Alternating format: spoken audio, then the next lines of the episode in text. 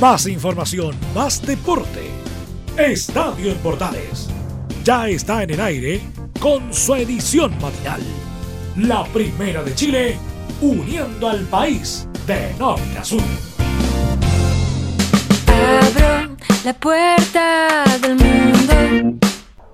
Hola, hola, hola, ¿qué tal amigos? ¿Cómo están? Gusto saludarlas, bienvenidas, bienvenidas. Iniciamos la edición central, no, no, la edición mañanera de Estadio en Portales, la edición matinal de Estadio en Portales en este día miércoles primero de septiembre. Así es, ya se siente el olor a chicha, a terremoto, a empanada, a anticucho con todo lo que es la pandemia, pero vamos a disfrutarlo con todo este mes de la patria, iniciando este primer programa del, de este mes, del mes 9 de este año 2021. Lo iniciamos con todo en esta mañana de resumen deportivo en la primera de Chile y nuestros medios unidos, como es Estadio en Portales, edición matinal. Y por supuesto, lo invitamos y lo acompañamos siempre a disfrutar de la programación que tenemos en la señal digital de Estadio en Portales, Radio Portales. Recuerden seguirnos en Twitter Facebook, Instagram como Radio Portales en Twitter e Instagram para ser parte de esta gran familia como es Radio Portales, amigas y amigos. Damos la bienvenida, le invitamos a este resumen deportivo en este día miércoles primero, primero de septiembre. Comenzamos con todo entonces el programa del día de hoy, con buena música, con buena música comenzamos este primer día del mes de septiembre y vamos a hablar de Católica, de la escuadra cruzada que se quedó sin técnico, que hay un interino que busca técnico también. Vemos, sabemos, planteamos quién nos puede comentar de la escuadra de Católica, el periodista porque ahora sí es periodista, don Luis Felipe eh, Castañeda, amigo mío, que lo felicito también por ello, porque no habíamos tenido oportunidad de conversar. Eh, respecto a la escuadra católica, Luis Felipe, buen día. ¿Qué pasa con la escuadra cruzada? La escuadra de campeona del fútbol chileno, Luis Felipe, buen día. ¿Qué tal Juan Pedro? ¿Cómo estás? Muy buenos días para ti y para toda la gente que ya nos escucha desde temprano en Estadio Portales. Claro, como lo decías tú, ha estado movido el inicio de semana en la Universidad Católica el día de ayer se confirmó finalmente la salida de Gustavo Poyet del cuadro cruzado luego de los últimos malos resultados y esta última goleada 3 a 0 frente a Palestino en el estadio de la Cisterna. Y finalmente se confirmó que no seguirá siendo el entrenador de la Universidad Católica. 400 mil dólares le pagaron a Gustavo Poyet, la dirigencia de la Católica, por los cuatro meses que le restaban de contrato. Recordemos que él tenía contrato por un año hasta diciembre y que terminó antes de tiempo. Eh, un Gustavo Poyet que fue muy, criticado en los, últimos, en los últimos partidos, sobre todo tanto por la hinchada y la dirigencia lo bancó un par de veces, pero finalmente ya no daba más este proceso. Y ya como sabes tú, Juan Pedro, como es este el mundo del fútbol, de los rumores, ya se empiezan a, barajar muchas opciones de posibles entrenadores. Luis Felipe, antes que me dé esa carpeta, quiero, lo conversábamos, con usted lo conversó en el central. ¿Qué saca más a Esta derrota contundente con Palestino, la situación eh, extra deportiva con el tema de su cuerpo técnico o definitivamente eh, el hincha de Católica definitivamente no sintió que eh, Poyet no se adaptó nunca al sistema de juego que viene proponiendo en esta, estos últimos tres años la escuadra cruzada con lo que había sido campeón en diferentes oportunidades, amigo mío si, uno escuchaba la conferencia ayer del Tati Burjoasic con Juan Tyler, el presidente cruzado, si se queda con las declaraciones de ellos, uno se queda con que era el tema deportivo, que el objetivo principal de Católica es ir por el tetracampeonato y que la irregularidad que ha estado teniendo en el torneo, en el torneo nacional, sobre todo en los partidos como visitante, que perdió 7 y solo ganó 2 de 9 disputados, bueno, eso fue la, la, clave de esta salida, pero obviamente hay muchos factores que influyen, aunque en la dirigencia no lo quieran haber dicho y se queden solo con lo deportivo uno veía como por ejemplo su ayudante y su hijo, Diego Poyet, se enfrascaban en discusiones y cometía diferentes infracciones, se iba expulsado. El mismo Gustavo Poyet que tenía conflictos internos con algunos jugadores, que también tenía problemas con la prensa, en las conferencias a veces se, peleaba con algún que otro eh, periodista. Entonces yo creo que al final todo eso también fue un cúmulo de cosas, pero obviamente se quedan con el tema deportivo, que a pesar de que Poyet cuando llegó ganó la Supercopa después de 10 años metió a Católica en los octavos de final de la Copa Libertadores, lo más importante es pelear por el tetracampeonato y desde la dirigencia Católica sentían que si este proceso se seguía alargando, el, tetracampeonato se iba a ir alejando cada vez más. Recordemos que la Católica está a 5 puntos de Colo Colo y si Colo Colo le hubiese ganado a Cobresal hubieran sido 8 puntos. Entonces de alguna forma la sacó un poco barata Católica aguantando hasta este momento y ahora con un técnico interino intentar ir nuevamente por la lucha del título. Y respecto a esa carpeta que ya se confirmó, eh, el interino, partamos por eso, ya tiene interino oficial la escuadra de Católica, ¿cierto? Así es, lo tiene y será un viejo conocido. El, entrenador interino será Cristian Paulucci, quien era ayudante de Gustavo Puyet, fue ayudante de Ariel Holland y también fue ayudante de Gustavo Quintero en la Católica. Ahora asumirá, asumirá como el entrenador central como interino y su ayudante será Rodrigo Valenzuela, el ex jugador de la Católica que está, ayudando, está haciendo de ayudante en la sub-19 con el Moto Romero eh, eh, Rodrigo Valenzuela y Jaime Rubilar, ex defensor también de la Católica, serán los dos ayudantes, pero el entrenador central será Cristian Paulucci. Pero ojo, en lo que anunció hoy día Cruzado fue claramente de que va a, ser, va a ser un interinato por los próximos partidos, pero que ya están trabajando en la búsqueda lo más rápido posible de un entrenador permanente y ahí también se pueden empezar a hablar de varios nombres. Ahora, escuchamos audio eh, y después vemos los nombres que, que tienen carpeta católica. Usted me dice, Luis Felipe. Así es, escuchamos primero las declaraciones que nos dejaron la conferencia el día de ayer. La primera, ya como despedida para Borrón y Cuenta Nueva, y, Cuenta Nueva, bien digo, escuchemos lo que dijo Gustavo Poyet. No es muy lindo estar en esta posición, pero unas pequeñas palabras de agradecimiento. Primero decirle que vine a Chile por un reto muy personal y Católica me dio esa oportunidad. Que hubo muchos momentos durante la temporada que me entusiasmé y que pensé que lograríamos eso que vine a buscar Em, lamentablemente no pudimos conjuntamente lograr em, la racha necesaria de triunfos, la consistencia durante sobre todo el campeonato local, cosa que no nos permitió estar en este momento en la punta. Un tema a considerar, ¿ah? al final no pudimos, dice el técnico o ex técnico de la escuadra cruzada, el señor Poyet, amigo mío. Sí, y recalca sobre todo ese tema que te decía yo, la irregularidad, porque Católica como local eh, fue muy bien, no ha perdido como local, se empató dos partidos y ganó siete, pero como visitante, como te decía, perdió siete, entonces el rendimiento marcaba esa irregularidad. Y, los hinchas, sobre todo de la Católica, se preguntaban por qué ahora la salida de Poyet y no, por ejemplo, hace un mes. Hace un mes atrás, te recordarás, Juan Pedro, eh, específicamente el 1 de agosto, la Católica perdía con la Universidad de Chile y venía de haber perdido también con Antofagasta. Fueron dos derrotas consecutivas donde ahí se puso en duda también por la prensa y por los hinchas la continuidad de Poyet, pero se esperó un mes más a que la situación se acrecentara. Escuchemos la respuesta que dio Juan Tagle respecto a esto, que aseguró que el técnico sintió que el equipo ya no estaba respondiendo.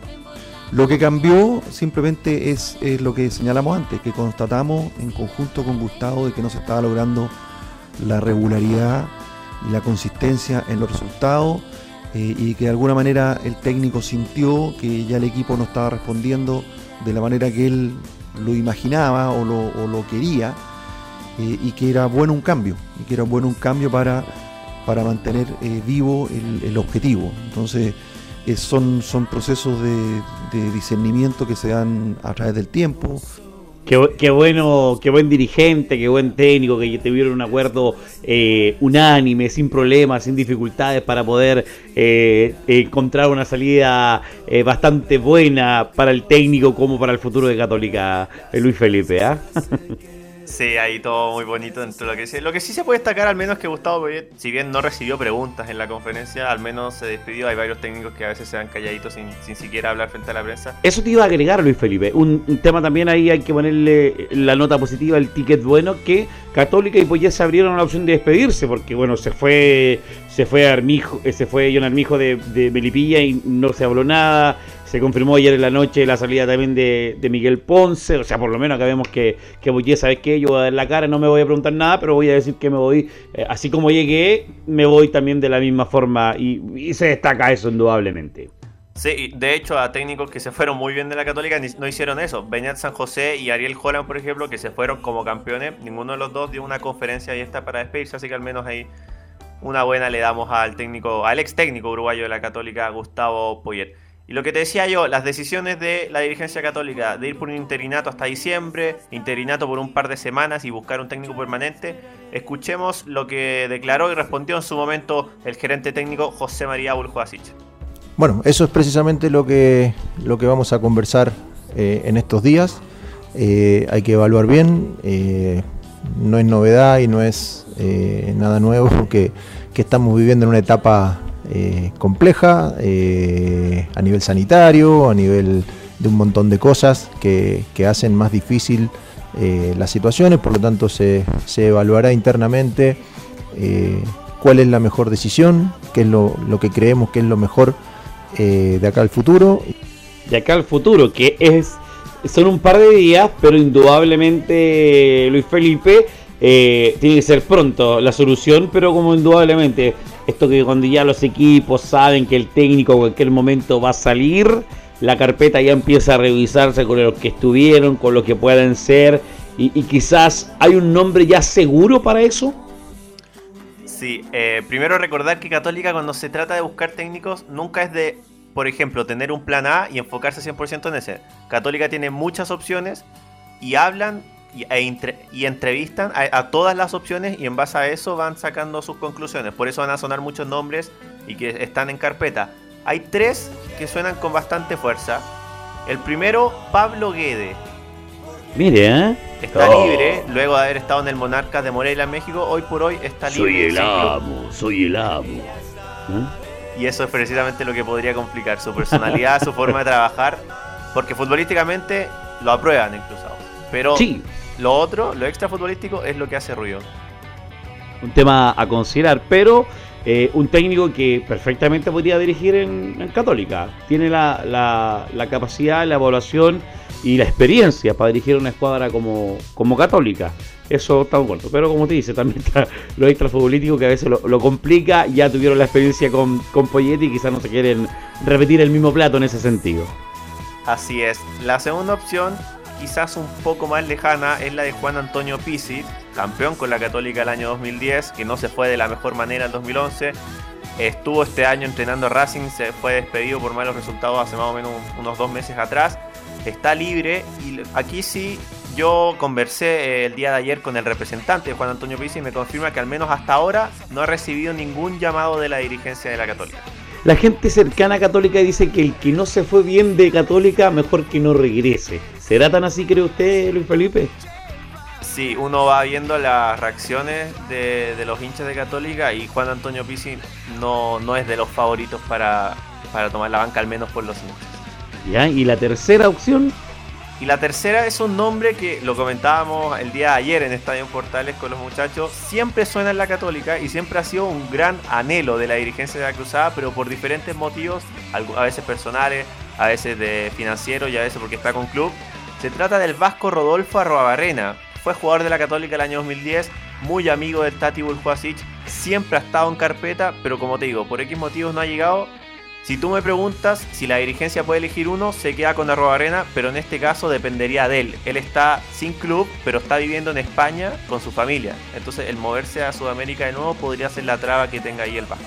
un tema a considerar y que va a tener bastante trabajo la escuadra de Católica. Sí, un par de días para poder quedarse con su interinato y que eh, prepara lo que va a ser los partidos para, para lo que va a ser la siguiente eh, fecha claramente y sobre todo pensando en lo que va a ser la parte final de este torneo que por ahora está asegurando cupo internacional, pero indudablemente imagino que la exigencia es que para el nuevo técnico queda, queda, queda enfocarse en tema de volver a pelear esa punta anhelada que, ha perdido eh, con Calera, con Colo Colo y con Audax Italiano Luis Felipe.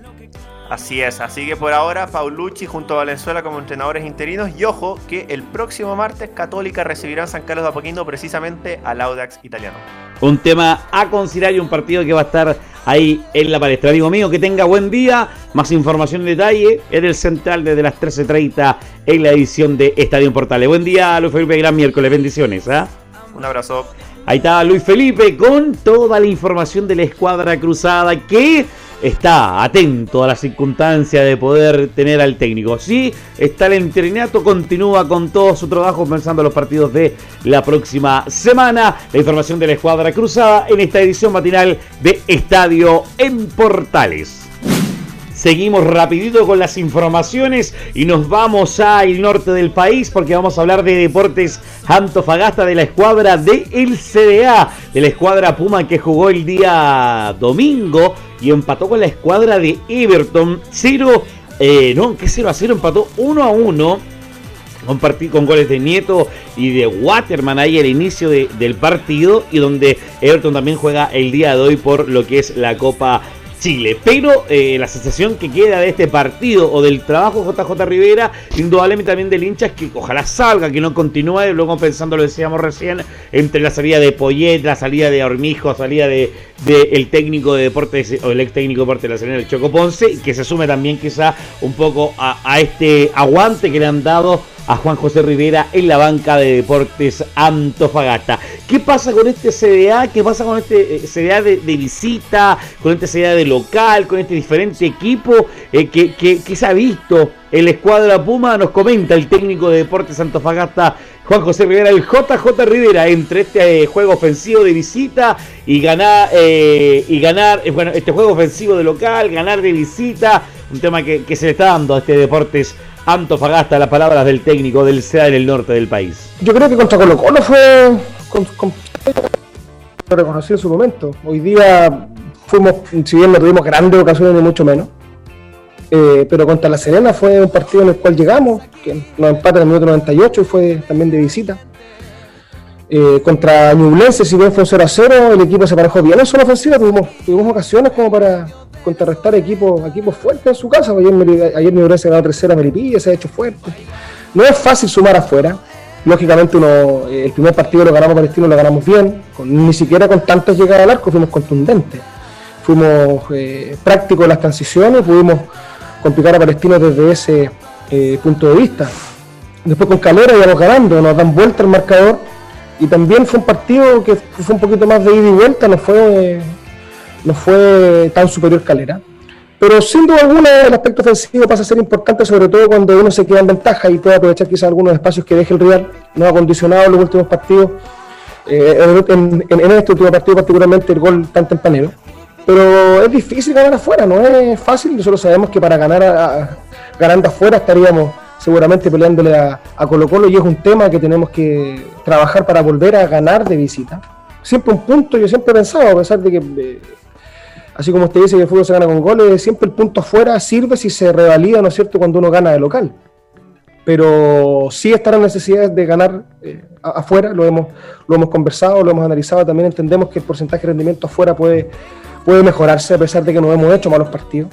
Hemos perdido solamente dos, pero hemos ganado solamente uno. Entonces nos falta un, poco más para apuntar, si bien el tema ofensivo es un tema, el tema del manejo puede ser otro y volver a ser más contundente para, ganar afuera. Yo comparto con usted que es necesario ganar afuera para, para estar más, más arriba en la, en la tabla. De hecho, respecto a eso mismo, lo que dice el técnico de Deportes Antofagasta, el único triunfo de visita que tiene la escuadra del CA es la fecha 1 con la escuadra de Palestino cuando se le gana 3-2, 4-2 en ese partido que se juega en, eh, la cisterna. Y eso indudablemente que es un tema que llama la atención pensando en esta deuda que tiene la escuadra del CDA con el trabajo, deuda también que tiene el técnico de Deportes Antofagasta cuando él, no sé, se le pregunta en el partido Colo Colo que no se llegó nunca, él decía que no, pasan dos, tres partidos y él dice sí, efectivamente eh, eh, no hicimos un buen partido, no llegamos mucho al arco de, de Colo Colo y eso lo vemos como una deuda pendiente entre también esta baja también que ha mostrado eh, la escuadra de Deportes Antofagasta, sobre todo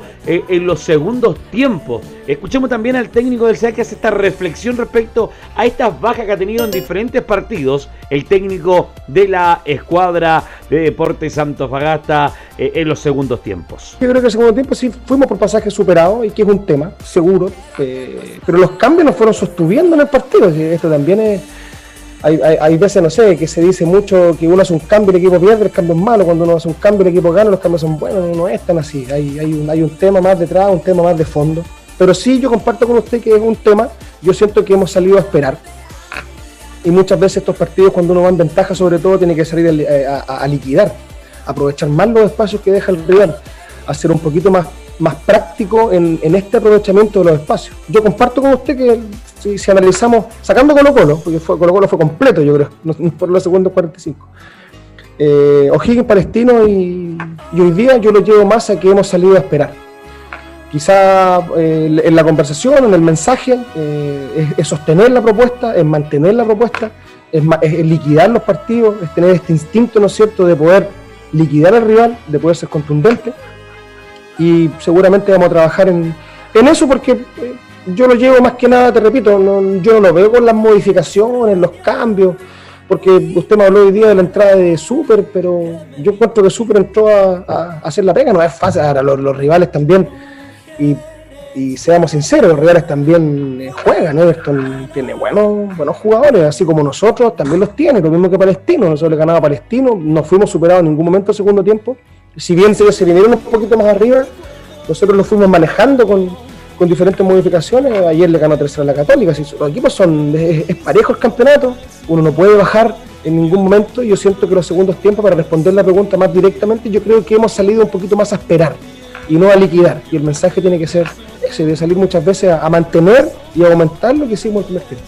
No hay que esperar tan, no hay que esperar tanto entonces, profe. Hay que salir a proponer, a buscar, a ser más impulsivo, a no quedarse con el resultado del 1 a 0, el 2 a 1 y a ser eh, más potente, más rápido, más de ir a buscar el arco rival, claramente, que es una opción que también pide eh, eh, la hinchada de Deporte Antofagasta respecto al trabajo que estaba que está haciendo usted el escuadra del SEA. Claro, está posicionado en el séptimo octavo lugar, pero claro, con una opción de clasificación internacional, pero en la cancha el juego deja ese sabor amargo, ese sabor de que falta todavía a este Deporte Santofagasta aún hacer más pensando en lo que es esta parte final del torneo que aún continúa. Eh, recordar, y ya lo dicho, mencionado respecto ya a la salida de los diferentes técnicos del fútbol chileno, el día de ayer ya se oficializó, lo decíamos ayer, eh, la salida del técnico de Deportes eh, La Serena, porque eh, Deportes La Serena a través de sus redes sociales indica lo siguiente, Miguel Ponce y su cuerpo técnico deja el primer equipo del Club Deportes La Serena. Mediante la presente comunicamos que el día de hoy, ayer miércoles, hemos finalizado el, perdón, martes, hemos finalizado el vínculo contractual que manteníamos con Miguel Ponce y su cuerpo técnico, buscando siempre lo mejor para nuestra institución y en el marco del respeto mutuo. Le agradecemos a Miguel y su equipo de trabajo por el esfuerzo, la dedicación y el profesionalismo este año en que trabajamos juntos. Le deseamos lo mejor eh, en su futuro y en sus próximos desafíos. Eh, rezaba este, este comentario, este comunicado de parte de la gente de Deportes La Serena con lo que decíamos, ya la salida de casi 9, 10 técnicos eh, en lo que es el fútbol chileno, este, entre los que han entrado y salido en, Santiago Wander, eh, en la salida ahora eh, de, de John Armijo de Deportes eh, de Melipilla, la salida de, de Poyet, la, la salida del técnico, también de, de los técnicos de la escuadra de, deport- de la Universidad de Chile, tanto Dudamel como el, el técnico anterior que también tuvo la U, y ahora se suma también el técnico de Deportes La Serena, un tema a considerar y un técnico que se ha mantenido por a lo largo del tiempo, es el técnico de Cobresal, eh, Gustavo Huerta, que sigue siendo el técnico desde la temporada anterior, anterior, o sea, desde la temporada 2020, si no creo de fines de 2019, que llega a ayudar, echar una mano a Cobresal para mantenerlo, mejorarlo y al final ha conseguido resultados. Le ganó a la U, le ganó a Colo Colo, al estilo Huerta como siempre, pero Cobresal siempre marcando diferencias en ese sentido, en este ida y salida de, de técnico. Vamos a ver quién va a ser el que va a subir la banca de, de la escuadra de Deportes La Serena, quién va a ser la que va a subir la escuadra de Melipilla, los movimientos que se generan en el inicio de esta segunda rueda que está con fecha detenida este fin de semana porque todo se reinicia nuevamente a mitad de, a mitad de semana para la próxima que se va a jugar la fecha 20. Somos Estadio Portal y te acompañamos en esta edición matinal mañanera y te acompañamos como siempre con buena música en este día miércoles primero de septiembre. Seguimos en esta mañana de resumen deportivo con todas las informaciones que tenemos y hoy tenemos atención Copa Chile, así es, porque hoy se juegan, hoy se juegan las semifinales de Copa Chile entre lo que va a ser Coquimbo y Everton y Unión Española y Colo Colo. Recordemos que los resultados eh, fueron los siguientes. Coquimbo eh, perdió eh, 2 a 1 frente a Everton, el partido que se jugó en el, allá en el estadio Sausalito de Viña del Mar y donde Coquimbo, eh, en lo que es su participación en Primera B, va a enfrentar con todas sus cartas Héctor Tapia a la escuadra de Sencina en este compromiso frente a la escuadra de Everton, este partido que se juega de vuelta hoy a las 16.30 en el estadio Francisco Sánchez Romuroso. Everton tiene la ventaja 2 a 1, es un partido indudablemente justo, sin cerrar mucho eh, el tema, eh, pensando en, lo que es el resultado, pero claramente piensa en la opción de poder en la escuadra de, Everton luego de haberse guardado algunos jugadores eh, frente a Deportes Antofagasta para pensar en lo que es esta semifinal que van a jugar el día de hoy a las 16.30 en el, en el estadio Francisco Sánchez Romorzo. 2 a 1 es la ventaja que tiene a su favor la escuadra de Everton. Espera Coquimbo indudablemente abrochar, apretar y poder salir a, buscar con su goleador como es eh, el jugador um, Esteban Paredes, ir a buscar la opción de gol en el área y poder eh, remecer a la escuadra de Everton en esta opción que tiene de poder llegar a la final y va a ser un partido estrecho, apretado entre la escuadra de Coquimbo, los Piratas y la gente de Everton. Y eh, a contar de las 19 horas, 18.30 estamos en vivo desde el estadio Santa Laura para el partido entre Unión Española y Colo Colo. La ventaja, recordemos, eh, fue eh, por 4 goles a 0 en el Estadio Monumental en el partido de ida, este, en el Estadio Monumental donde Colo Colo le ganó por 4 goles a 0 a la escuadra Unión Española en un partido sólido, contundente, marcando la diferencia, marcando goles y donde espera indudablemente hacer eh, la diferencia en lo que va a ser este partido de vuelta el día de hoy con relato de Cristian Frey, comentario de Lorenzo Valderrama, Camilo Vicencio también, el trabajo en cancha Rodrigo Vergara y la conducción de Emilio Freisa y también también de la voz comercial de Rodolfo Herrera, este partido que se juega a las 19 horas y que indudablemente, a lo mejor podemos decir, Colo Colo tiene asegurada su, opción en la final. El partido se tiene que jugar, los cuatro goles a cero indudablemente dan una ventaja más que positiva a la escuadra de, de, Colo Colo para abrochar y cerrar de manera mucho más perfecta, mucho más sólida y mucha eh, de mayor potencia lo que es indudablemente este compromiso que se va a jugar el día de hoy. Desde las 18.30 el trabajo de Christian Frey y compañía van a hacer esta semifinal entre la escuadra de Unión Española y Colo Colo y decir que Unión Española eh, eh, nombraron algunos refuerzos, se confirmó la llegada de, eh, de Ravelo, ¿ah? del jugador que estuvo en Colo Colo hoy en el fútbol Uruguay, llega al fútbol chileno, no de vuelta y Brian Ravelo se convierte nuevamente en refuerzo en el fútbol chileno y nada más que la escuadra de Unión Española eh, en los refuerzos que no va a estar mañana y no va a estar el día de hoy indudablemente, pero piensa eh, en la opción de poder mejorar y sobre todo esta victoria que consiguió el fin de semana en conseguir resultados positivos, en concentrar y que sea el mejor partido que pueda dar indudablemente la escuadra de Unión, este partido que se juega el día de hoy entre lo que son las semifinales de Copa Chile entre Coquimbo y Everton a las 16.30 y Unión Española y Colo Colo a las 19 horas. Y por supuesto vamos a estar informando todo lo que suceda con el fútbol chileno y los partidos. Y decir que mañana desde las 20.30, si no me equivoco, desde las 20, 20.30 vamos a estar en vivo por todas las plataformas, para todo por la señal A, por la señal AM, por las señores de todas las multiplataformas, por nuestros medios asociados para lo que va a ser el partido, atención, el partido entre Chile y Brasil desde el Estadio Monumental con el relato de Carlos Alberto Bravo. Vamos a ver cómo se para la estrategia que propone definitivamente el técnico uruguayo Martín Lazarte para enfrentar a la escuadra de de Brasil, que viene con algunas bajas, pero que indudablemente va a poder apostar Chile para pelear y robar puntos y rescatar estas unidades que se necesitan. ¿Cuánto va a rescatar? 3, 4, 6 mínimo. Se necesitan 4 puntos para que Chile pueda estar eh, de la mejor forma apostada y preparada para lo que va a ser este compromiso que se va a jugar mañana y que desde las 20.30 vamos a estar en vivo desde el Estadio Monumental para llevar este compromiso entre Chile y Brasil. Esperemos que la idea, la estrategia que tenga propuesta el técnico de nuestra selección chilena, el señor um, eh, eh, el señor Lazarte, sea de las mejores, indudablemente, pensando en lo que es el trabajo que está buscando la roja de toda la selección eh, chilena para este partido frente a los brasileños. Brasileños, estrategia, opción, alternativa, hay o no hay, esperemos que sea de las mejores pensando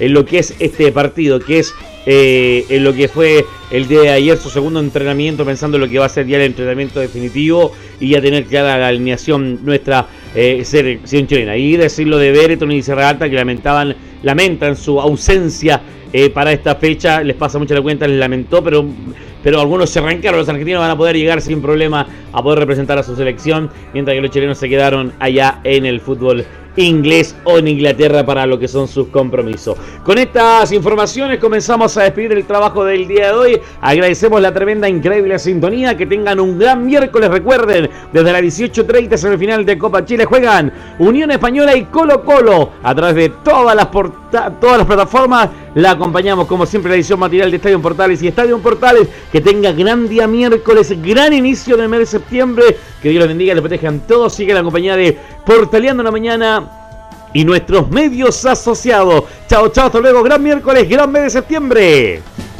Más información, más deporte. Esto fue Estadio en Portales, con su edición matinal. La primera de Chile, uniendo al país de norte a sur.